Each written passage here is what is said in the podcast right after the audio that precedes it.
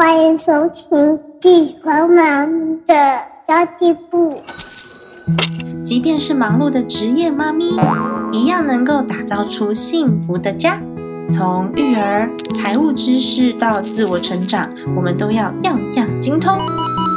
我是精算妈咪 Sandy Two，我会在这里透过自己自身经验的分享，以及访谈各个领域的专家达人，让你跟我一起打造属于我们自己的理想生活。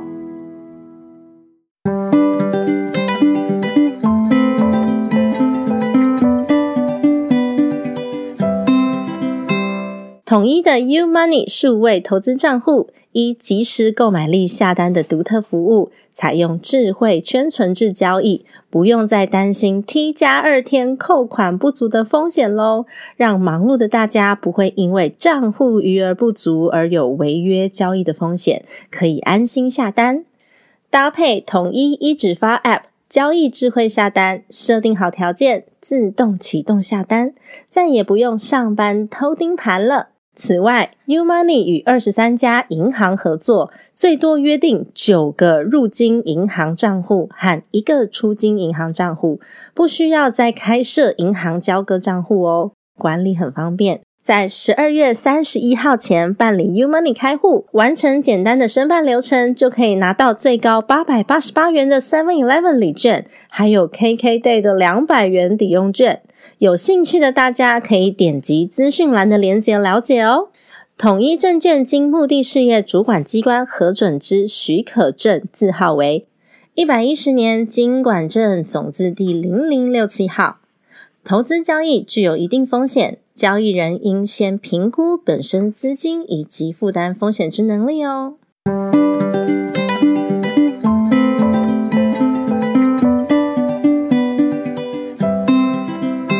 Hello，大家好，我是陪你精算生活、创造理想人生的 Sandy Two。今天要跟你聊一聊哈，人生不顺利才是正常的，都顺顺利利的呢，反而是一件很奇怪的事情哦。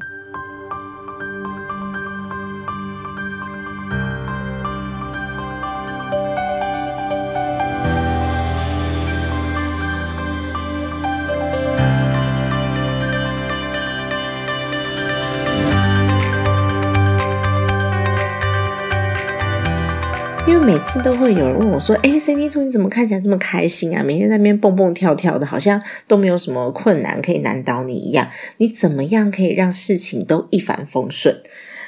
坦白说，不顺利才是常态。人生没有一帆风顺这件事情，人生是有很多很多很多让人烦躁的小事情组成的，而且保证每个人都有。而且几乎每天都发生，差别就在于你是不是在意它，你有多在意，然后你把这些小事看得多严重，还有你消化的速度有多快而已。我有一次哦，带我儿子去火锅店，那种自助火锅店吃火锅，然后我都会规定他说，如果你要喝饮料的话，就是可以自己去装饮料那种。你要喝完一整杯白开水才可以喝饮料，然后你要把饭吃完才可以去拿冰淇淋。他呢，水也喝完了，饭也吃完了，一切都非常的美好，很心急的，然后想要去拿冰淇淋的时候，不小心一滑，砰啊，饭碗打破了。那个瓷的碗就打破了，服务人员走过来，这时候呢，我儿子的脸瞬间僵掉。我跟他说：“哎，宝贝，你要跟阿姨说对不起，阿姨现在要帮你清洁那个地板上面掉在地板上的食物。那你要跟阿姨说对不起，也要跟阿姨说谢谢，因为我们打破了店里的东西，那阿姨还要帮你的忙。”我带着他回想刚刚发生什么事，你是不是走路太快啊？是不是两只手没有抓好啊？回想一些事情发生之前的细节，然后我告诉他要怎么样可以再次避免下次打破。不过呢，我儿子的情绪显然非常非常的低落，他把整个脸啊埋在我的胸口，趴在我身上，然后一直跟我讲说：“妈妈，我不要吃冰淇淋了，我不要吃了，不要吃了。”后来他真的就没有吃冰淇淋。我尝试跟他解释，下次我们可以不要这么急呀。阿姨也没有怪你，妈妈也没有怪你，因为我们都看到了，你是因为太开心了，你把饭吃完了，你想要去装冰淇淋，所以你摔倒了，对吧？下次我们只要好好走路，把碗拿好，没有人会怪你的。我们不需要因为这些小事情就让一整天的心情都变不好。而且你现在决定你不要吃冰淇淋，那等一下我们离开店里就真的没有冰淇淋可以吃喽。你确定吗？然后他还是很不开心，他就决定他不要吃冰淇淋。那我就告诉他，没有吃到冰淇淋，今天一整天也都会不开心，是一件很不值得的事情。可是呢，小朋友显然他没有理解，他一整个下午内心都愁云惨雾的。但那时候他才四岁，呃，大概是一年多前发生的事情。他才四岁，他恢复需要一点时间。我就陪着他消化情绪，告诉他说，最重要的是我们要学到下次怎么办。然后呢，试着今天要开开心心的过完。不过他这样子的不开心情绪，大概也持续了一个多小时，快两个小时。冰淇淋没有吃到。原本要去的公园也没有去到，非常的得不偿失。听到这里呢，你可能会觉得说：“哦，那个四岁的小孩因为这点小事闹情绪啦，大人应该就不会发生这样的事情，才怪嘞！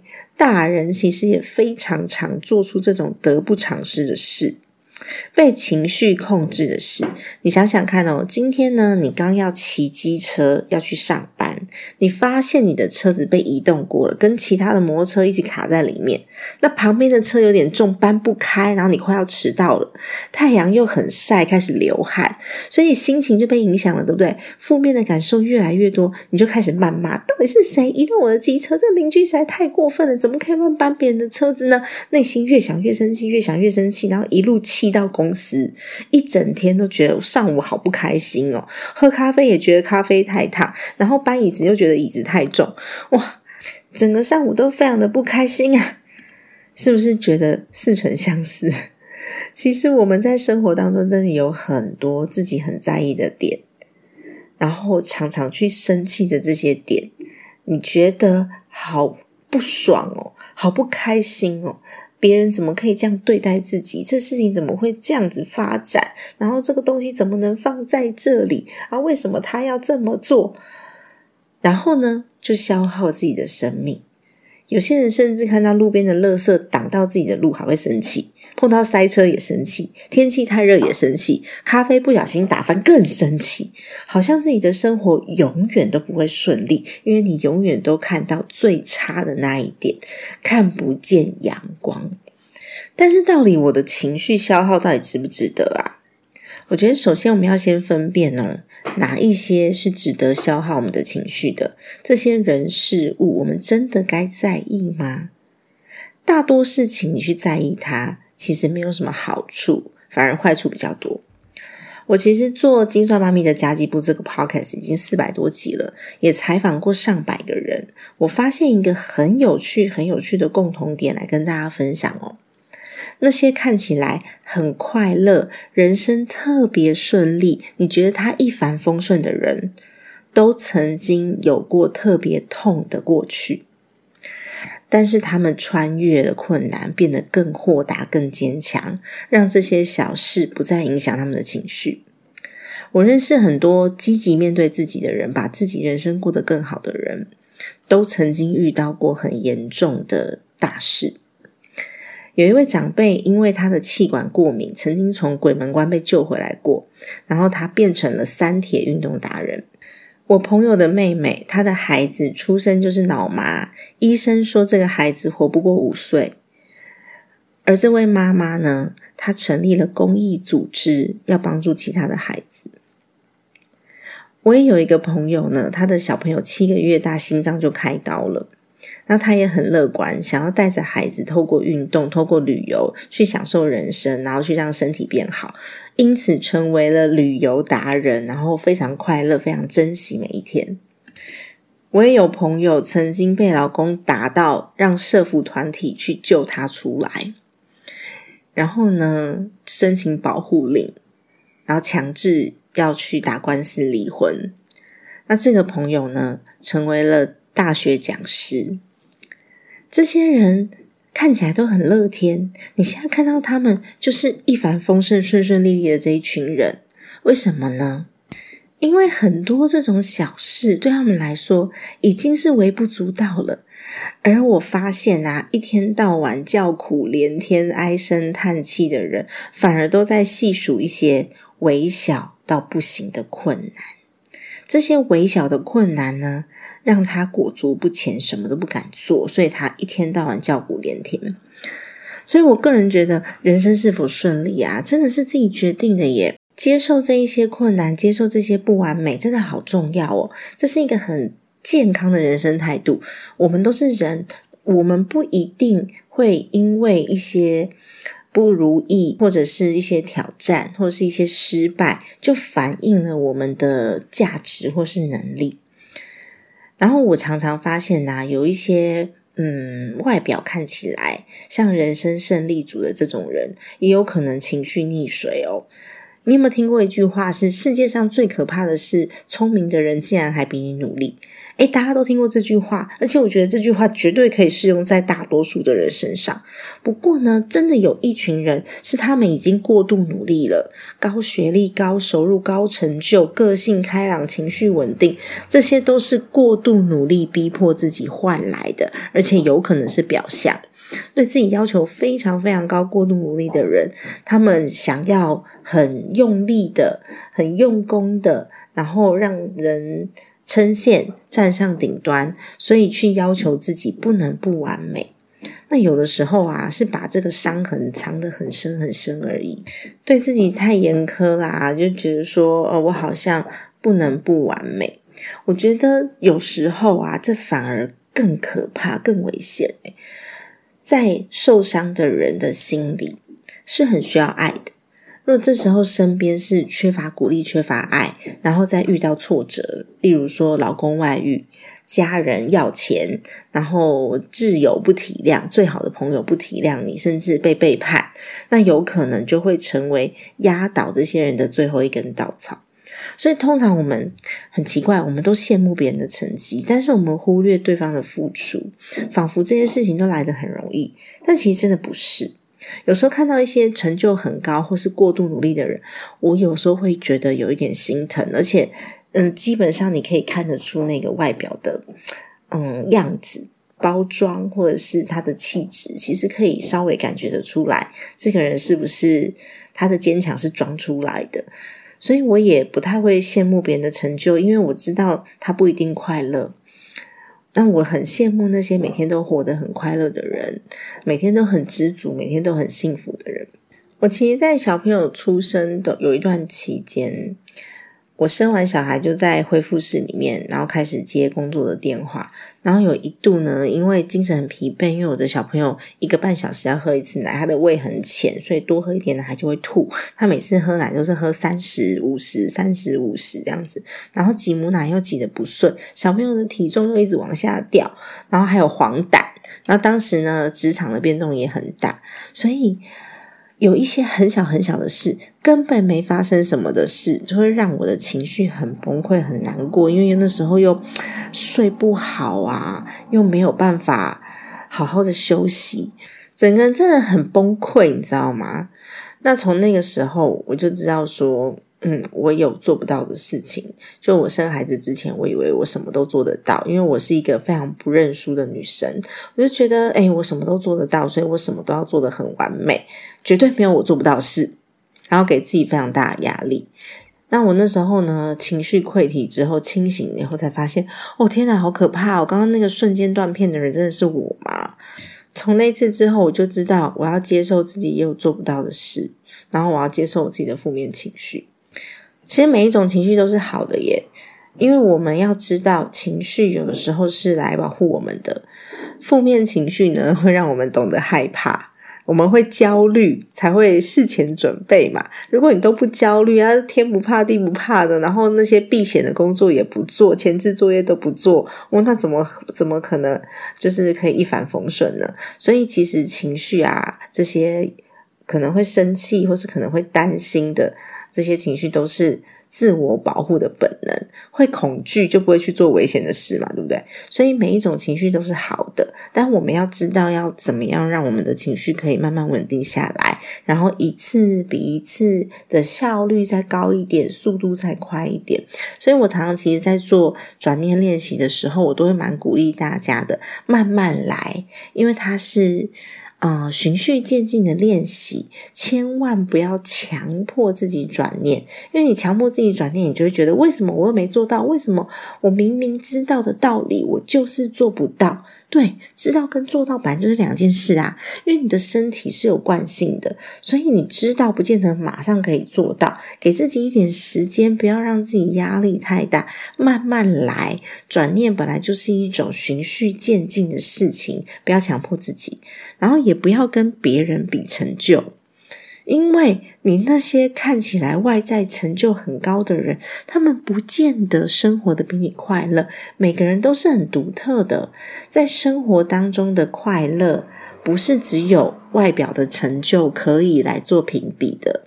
所以，我们不用去注重那个结果，因为所有的事情在努力的过程中都会有挫折。而这些挫折、这些努力的过程都不应该被否定，而那些看起来非常顺利的人、没有烦恼的人，或是看起来都好开心的人，有可能他们的专注力就是放在自我成长上面，或是他的专注力放在我找寻我美好的每一天的小确幸上面，我的专注力放在我看见。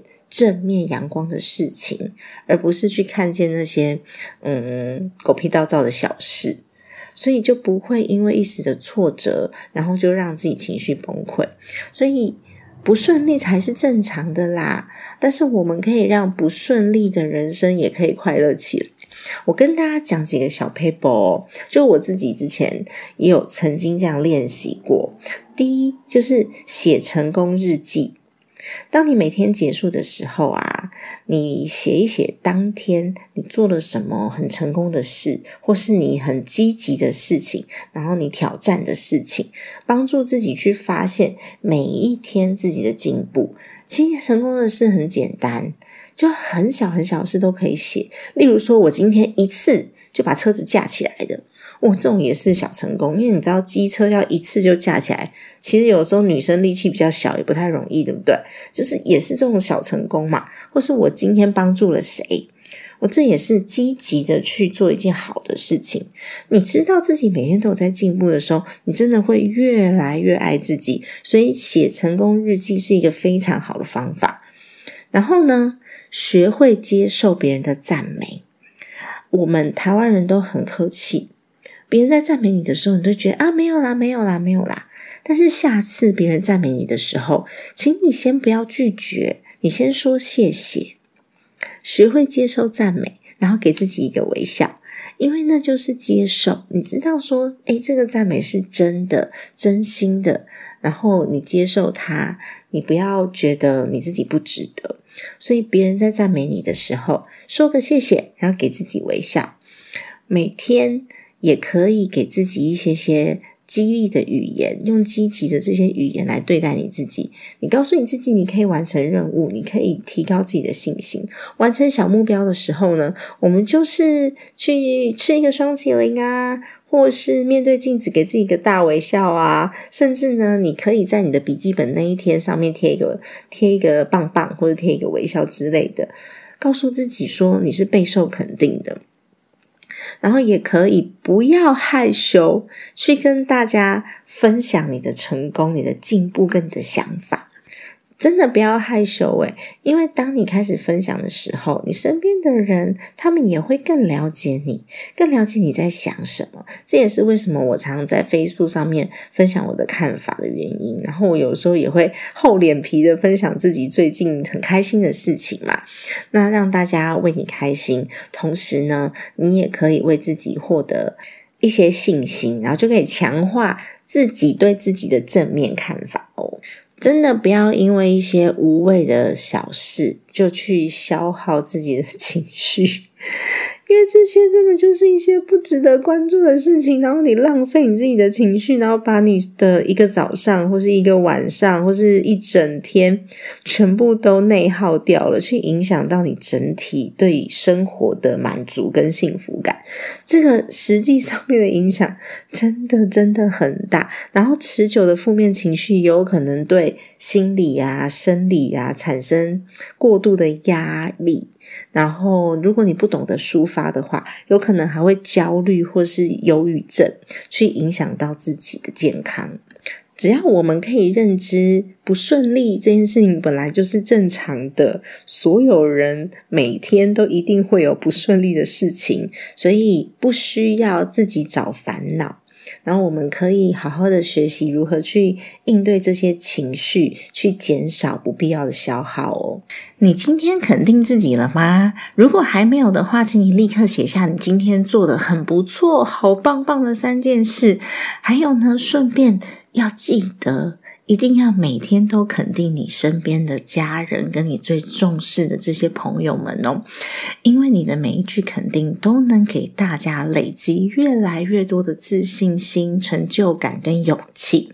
好的，那么今天的节目就先到这边结束喽。希望大家可以留下一个五星好评，帮这个节目打打气、加加油，也给我一点肯定哦。家庭理财就是为了让生活无虞，分享这期节目，让更多的朋友透过空中。